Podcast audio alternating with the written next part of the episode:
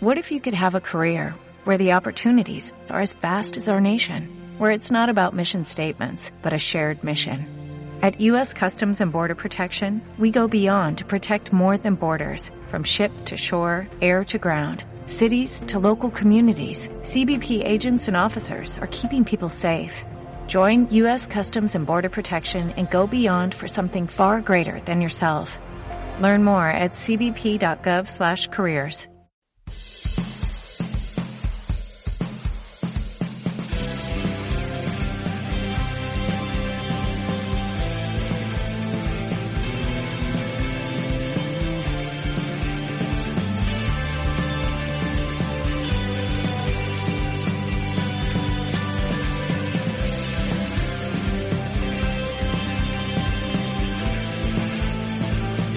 tiempo, como cada semana, para este curso de entrenador que arranca ya, como siempre hacemos con Kino García. Hola, Kino, muy buenas. ¿Qué tal, Javi? ¿Cómo ha ido la semana? ¿Bien? ¿Bien? ¿Animada? Bien, ¿Mucho fútbol? Eso siempre, fútbol siempre, que no falte. Que no falte, claro que sí. Hoy tenemos un, bueno, tenemos un entrenador de mucho nivel, ¿eh? Un entrenador que ha llevado a un equipo valenciano como el Levante Unión Deportiva a Europa, ¿eh? Ojito, ¿eh? Sí, sí, ¿no? Y aparte, y lo llevó muy, muy alto. Sí que es verdad, sí que es verdad. Juan Ignacio Martínez. Hola, Juan Ignacio, buenas. Muy buenas tardes. ¿Qué tal? todo? ¿Cómo estás, Juan Ignacio? ¿Cómo va la vida? Pues no me puedo quejar, gracias a Dios, porque al final lo que importa y son topicados, pero es la realidad y muchas veces por la, la cercanía de, de personas, de la salud. Es, es, yo me acuerdo que mis padres los que iban a tanatorios, ahora nos toca, te vas haciendo mayor, vas tú. Y últimamente, últimamente, pues bueno, gente allegada, amigos, familiares y tal, y por eso digo que es verdad que, que el deporte y sobre todo el fútbol, que es una droga preciosa con lo que supone, y muchas veces nos olvidamos de cosas tan importantes como es la, la salud. ¿no? Pero gracias a Dios no me puedo quejar, encantadísimo y bueno, sabéis que me cuesta entrar en, Lo en sé, lo sé. escena que me, me llaman compañeros y tal. Lo sé y te lo agradezco mucho. no, no, no se trata de agradecer, yo también sé cuál. Pero que bueno, cuando uno no está trabajando, pues prefiere estar un poquito al margen en ese aspecto. Pero yo encantadísimo de estar un ratito con vosotros. Sí, porque además esto, además es, esto es casi a colaborar, ¿eh? casi ayudar a los futuros entrenadores. Esto es, es un poco el objetivo que tenemos aquí semana a semana, que, que- que es el objetivo. Eh, eh, y, y te, y te pregunto, ¿qué tiene esto de ser entrenador que engancha tanto? Acabas de, decir- ah, de- casi de dominarlo como droga, eh, algo que, que- que- que engancha en ese nivel. ¿Qué, qué, qué te ha supuesto a ti el ser entrenador? ¿Por, por qué te ha enganchado tanto? Lo mío, que lo cuento muchas veces en, en charlas y conferencias, que el Presi sabe que voy a muchos sitios, que me invitan muchos colegios dentro de, de, la, de España, de, de muchas comunidades.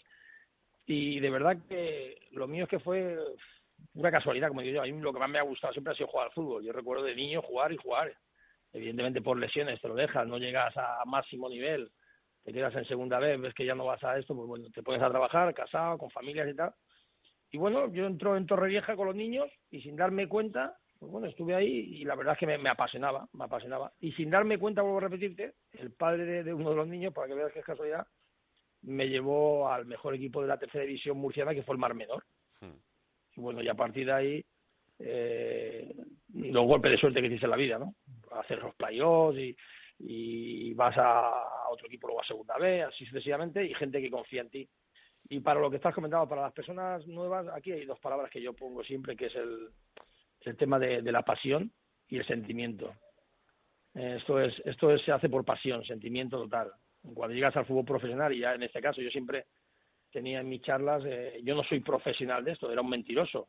Eh, en ese momento sí, pero cuando pierdo la conferencia ya esa no existe, porque ser profesional es porque cobran de eso. Claro. Y yo evidentemente ya cobraba como, como entrenador, pero sí que es verdad que el tema de, más allá de lo que te paguen, tienes que tener una pasión, un sentimiento, hacerlo. Hay un libro que yo muchas veces lo recomiendo, que es El líder sin cargo, hacerlo como, como si fuese, no sé, se lo- pero eso lo traslado a cualquier profesión, a ti como periodista, al barrendero que pasa por, por aquí, por, por la puerta de casa, eso lo digo muchas veces, es decir, todo lo que se haga en la vida se tiene que hacer, aparte con, con la pasión que tengo, con el máximo cariño y sinceramente que quieres ser el mejor en eso. Yo quiero ser el mejor de entrenador, yo quiero ser el mejor barrendero, yo quiero ser el mejor cirujano, por no hablar de más profesiones. ¿verdad? Pues es, es- es muy bueno que digas esto porque verdad que es una parte de un poco de la profesión que a lo mejor no hemos hablado tanto, ¿no? El hecho de, de- de cómo llegar hasta arriba, Kino, que, que al final, oye, eh, tienes que tener muy claro que te tiene que gustar esto porque hay mucho proyecto de entrenador eh, y no todos llegan, porque obviamente las plazas son hiperlimitadas, sobre todo cuando uno se fija únicamente en el, en el fútbol profesional y sobre todo muchas veces tenemos la manía y las ganas de triunfar en casa, ¿no? de triunfar en España y al final los banquillos que hay están limitados. No, y aparte tiene que decir una cosa muy importante, eh, aparte de la pasión y aparte de la dedicación, también tener suerte de que alguien confíe en ti, para poder apoyarte y para poder empujarte, yo creo que es algo muy importante.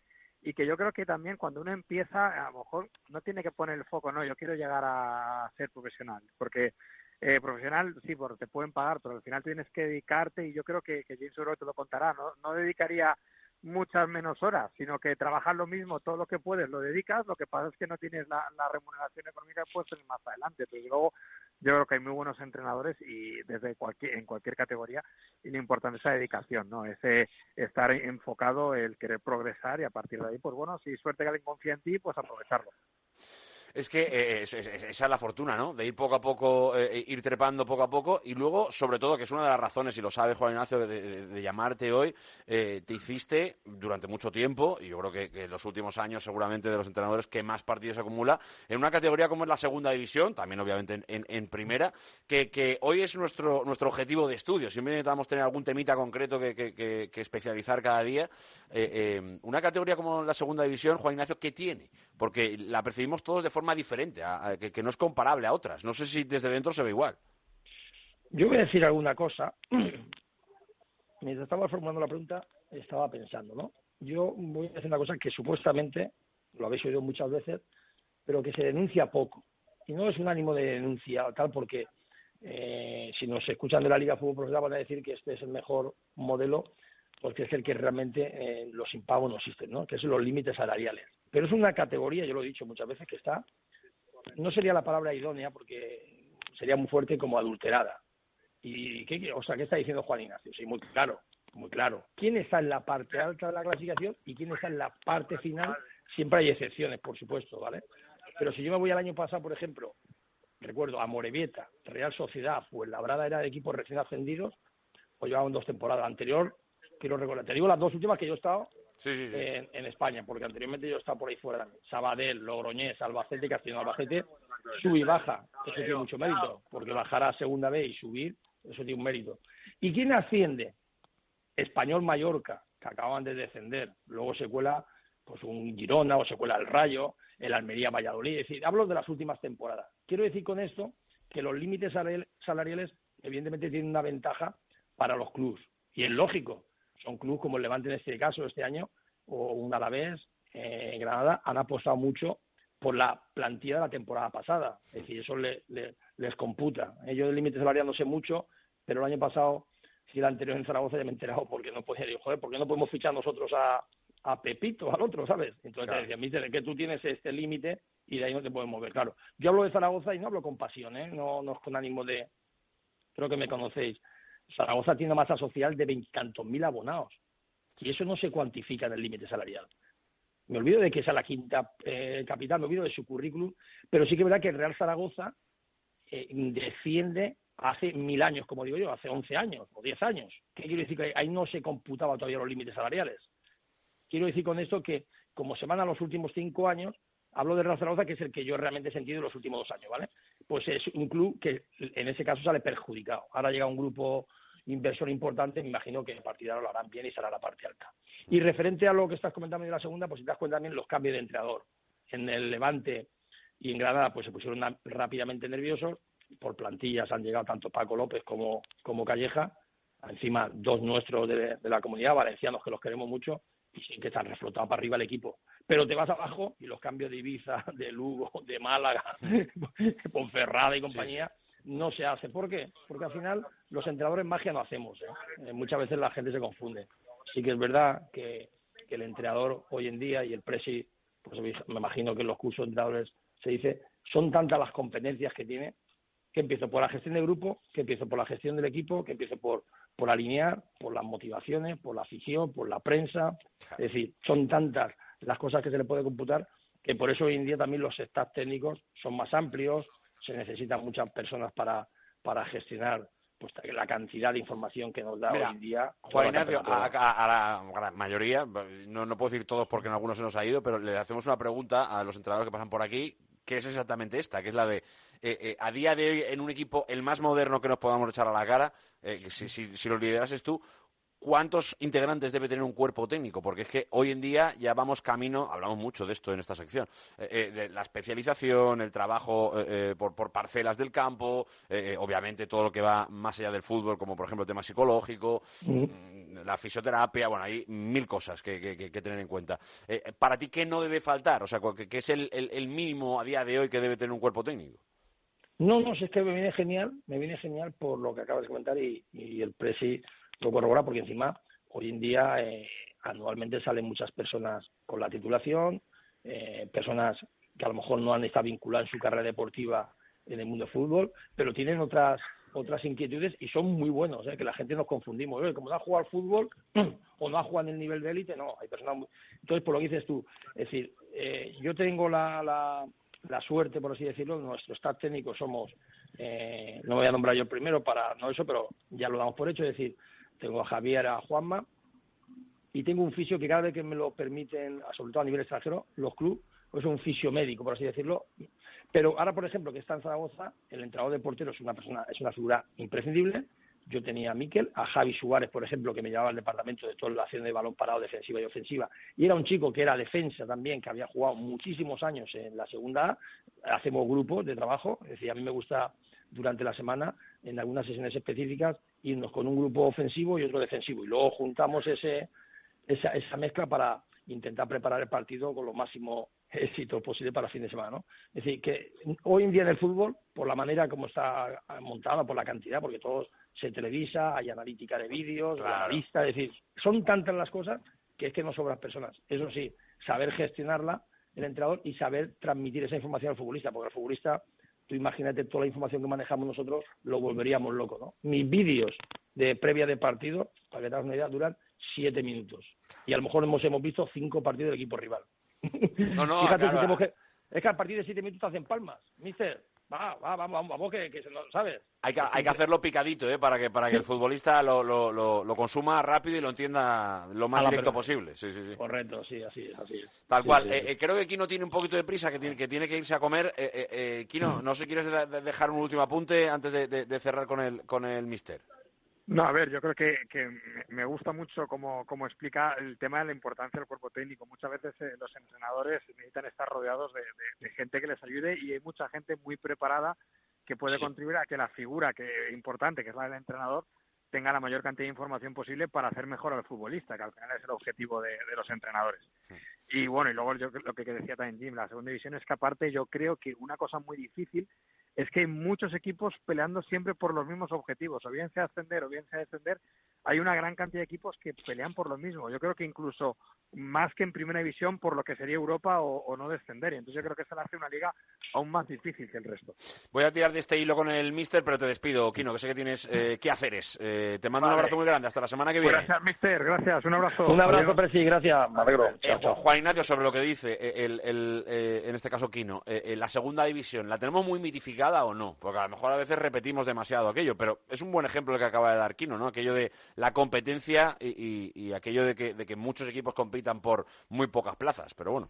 Claro, porque tú quitas cuatro o cinco equipos, para instalar un poco de memoria, los demás equipos no están en primera división. Lo que no se entiende, por ejemplo, es que esté bajo un Málaga, el mismo Zaragoza que hemos comentado, el Real Oviedo, un Sporting de Gijón, te habla un poco así de memoria. ¿eh? No, no, claro, claro, claro, son equipos históricos, Claro, el mismo Tenerife. El año pasado el Tenerife, fíjate, jugó una promoción de ascenso y este año le ha costado mucho arrancar, hasta la parte baja, iba recuperándose, pero le va a costar engancharse en la parte alta. El mismo Leganés, que bajó hace dos años Huesca, y, les cuesta luego recobrar la categoría. El otro día miré así por, hablo un poco de memoria, de los 12 equipos, ¿eh? 22, 12, del 12 para abajo, habían ganado 10 partidos, la suma, en los últimos 5. Quiere decir, de 60 partidos, 5 cada equipo, por 12, 60. Las cosas son fáciles, ¿no? Habían ganado 10 Fíjate qué quiero decir, que cuesta mucho ganar a los equipos. Luego, los que ganan, evidentemente, son los de la parte alta de arriba de la clasificación, porque tienen muy buenos equipos, como te he dicho, hmm. muy buenas plantillas y están más cerca del objetivo. Eh, luego, luego, perdón que te interrumpa, luego la, la diferencia y por eso es tan emotiva es que le puede ganar cualquiera, es decir, un equipo de la parte baja puede ganar. Esto es lo bonito porque el fútbol hemos hablado de pasión, pero al final son emociones. ¿Podríamos entender que en segunda, Juan Ignacio, el último está más cerca del primero que en otras eh, categorías? O sea, me refiero, no es tan raro que el último le gane al primero y a lo mejor en primera división alguna vez pasa, ¿eh? no, no digo que no pase nunca, pero, pero es más extraño ver que, que, se equilibre tanto las fuerzas entre los que están abajo y los que están arriba y a veces en segunda pasa, no siempre. ¿eh? Yo creo que, fíjate que yo este año creo que, que, un poco menos de lo habitual, tengo también la sensación, ¿eh? un poquito menos, pero bueno, no sé, son opiniones también. No, no, sí, porque es cierto, porque llevamos ya consumidas 29, 30 jornadas casi, y si te vas a la parte de abajo han ganado de 30 prácticamente 29, eh, para ser más exactos, han ganado la parte de abajo pues cuatro, cinco partidos, seis partidos. Es decir, la, la media, claro, ¿qué ocurre? Que la motivación añadida llega un levante a tu estadio, al campo del Lugo, campo de Ibiza, que son los que van abajo, Las Palmas o el Alavés y tal, y se redoblan. Eh, yo me acuerdo ahora, por ejemplo, que, el otro día estuve tomando un café con Siviero, el entrenador del Intercity aquí en Alicante, si tú ves Intercity Barcelona en la Copa del Rey en, el Rico Pérez que se juega el partido, ¿cómo, puede, ¿cómo puede ser este equipo que esté en la parte baja para defender? No, no, no, lo, tuvo contra las cuerdas al Barça, lo recuerdo. Muy bien, fue la, la motivación. Estamos hablando de un Barça y un equipo de primera red. la motivación. Pues esas motivaciones muchas veces igualan, por eso te hace tan bonito la competición, esas emociones, y por eso da la grandeza que hablamos del fútbol. Y la segunda división, por supuesto que, que es lo mismo, ¿no? Y tú, tú que has en equipos que compiten y que, y que, y que pelean por, por, por subir, y, eh, ¿cómo, no, no, no, sé si, si realmente entra en la planificación de temporada o en algún momento concreto, pero el tema del playoff. No, no, no sé si, si, cuando llega el último tramo de competición cambia la forma de actuar de algún modo. No lo sé, la verdad que es una pregunta que nunca me había planteado, pero, pero es verdad que es algo diferencial eh, eh, en la segunda división. No, influye en, en, acercadamente durante la temporada, no pienses en esas cosas porque te estás confundiendo, pues los objetivos hay que conseguirlos. Mm. Es decir, tú no puedes estar pensando en subir a primera división si no has conseguido primero la puntuación. Es decir, por eso hay muchos topicazos que para vosotros los medios sabéis hasta la nariz. Es verdad, verdad todos los días que la gente dice, no, voy a conseguir 50 puntos y luego lo demás. Es decir, Albacete, por ejemplo, ahora mismo ya sí que puede estar pensando ya en cuota mayor, pues ya tiene prácticamente la permanencia en el bolsillo. O el mismo Burgos, ¿vale? Digo, en, este, en, esta, sí, sí, sí, en esta jornada. Pero anteriormente no podía mirar. El mismo Cartagena, el mismo Cartagena, hasta una racha de 8 o 9 partidos, que es lo bueno que tienen también estos señores en Cartagena, Paco Belmonte, Manolo Pérez y tal, y no han cuestionado nunca al entrenador. Sabían, y ahora lleva ya una racha otra vez de tres o cuatro partidos, otra vez ganados y empatados, y otra vez ahí peleando. Vengo a decirte con eso que una vez que consigues el primer objetivo, que es la permanencia, que es muy difícil conseguir 50 puntos en segunda A, luego cuando me cuelgues te vas a la clasificación verás que es dificilísimo. Sí, sí, no, no, eh, eh, tal cual, tal cual. ¿Qué ocurre? Que una vez que ya, es decir, que hablo de equipos más o menos que están engañándose. Y referente a los, Las Palmas, al Levante, a la BS y a Granada, sí que saben que ese va a ser su objetivo porque ya están en, consolidarse la parte y ahí lo que tienen que jugar mucho es con pues bueno con esa molestia que tienen futbolistas importantes para no caer y tener lesiones que a lo mejor le puedan agravar y llegar si no haciéndose eh, directo para el tema del playoff porque ahora sí que ya te metes en marzo y son fechas eh, importantes yo siempre digo que a partir de Semana Santa es cuando se empieza a descontar el, el termómetro y ahí sí las famosas 10 eh, jornadas que decía Luis Aragonés, ¿no? También, también, claro que sí. Ese, último tramo definitivo. No, es que hay equipos que, aunque estén bajo en la parte alta, si esos 10 partidos ganan 4, lo que no han hecho todo el año, pues bueno, yo me acuerdo el primer año que llegué a Zaragoza hace dos temporadas, estábamos caos, ¿no? Estábamos, uff, uff, no te puedes imaginar. Ahí no, no, no podían ni sonreír, ¿eh? ni sonreír. Me recibió el capitán diciendo, mister, broma la justa que aquí estamos de luto. Joder, menuda, menuda hostia, me pega es el primer día que entró al vestuario. Madre de Dios. Ahí pensas, igual me doy la vuelta casi mejor, ¿no? y le, le, daba la razón al chico, claro, al final tú quieres casar la norma y es una persona muy muy responsable. Te hablo de Alberto Zapater, ¿no? Sí, hombre, joder. Quiero decir todo esto, que luego hay equipos que van ganando al final de, temporada y otra, otra, otra, y para, es decir, si te das cuenta, dice, no, es que este año a lo mejor no va a hacer falta, hablas de en televisión, porque estamos hablando de segunda, hablamos de segunda, ¿vale? No va a hacer falta a lo mejor los 50 puntos. Y luego va la maraña, ¿por qué? Porque se redoblan esfuerzos, las motivaciones y la gente de la parte alta de la clasificación, lo que estaba comentando, entra en un momento también de, de rotación, de descansos y de tal, y por eso a partir de ahora vas a ver que va a haber muchos partidos que la parte de, de de la tabla, mira ayer el Granada el lunes, sí, sí, sí. El, Granada estuvo a punto sufrió muchísimo de, del Málaga, perdón, de dar la capada en Granada. Sí, sí. Y, el Málaga lleva una racha también caótica, ¿no? Lo veo, lo veo también en una situación, fíjate, un equipo como el Málaga. Pero la, segunda división tiene eso, ¿no? Tiene esa motivación, hablaba al principio de, de, esas cosas que serán por arriba y por abajo, por los límites salariales y tal, pero al final durante la temporada son tantas jornadas da tantas vueltas la, la, clasificación, es, es, apasionante y la verdad que es muy, muy bonito. Venga, tenemos que ir cerrando porque llegamos ya, ya a, las 3 de la tarde prácticamente, pero, pero te quiero preguntar simplemente por tus favoritos y si incluyes, entiendo que al Levante, ¿no? ¿Cómo no preguntarte ya que estamos aquí? Eh, entre, entre los que van a, subir, no sé si ves más a Las Palmas, a la B, Seiba, Granada, la verdad es que la competencia está siendo bonita, ¿eh? El seguimiento semanal a los cinco sobre todo está siendo muy bonito. ¿eh? Yo creo que entre esos cinco, luego siempre acuérdate que el sexto siempre es el que Exacto. ¿eh? últimamente, ¿vale?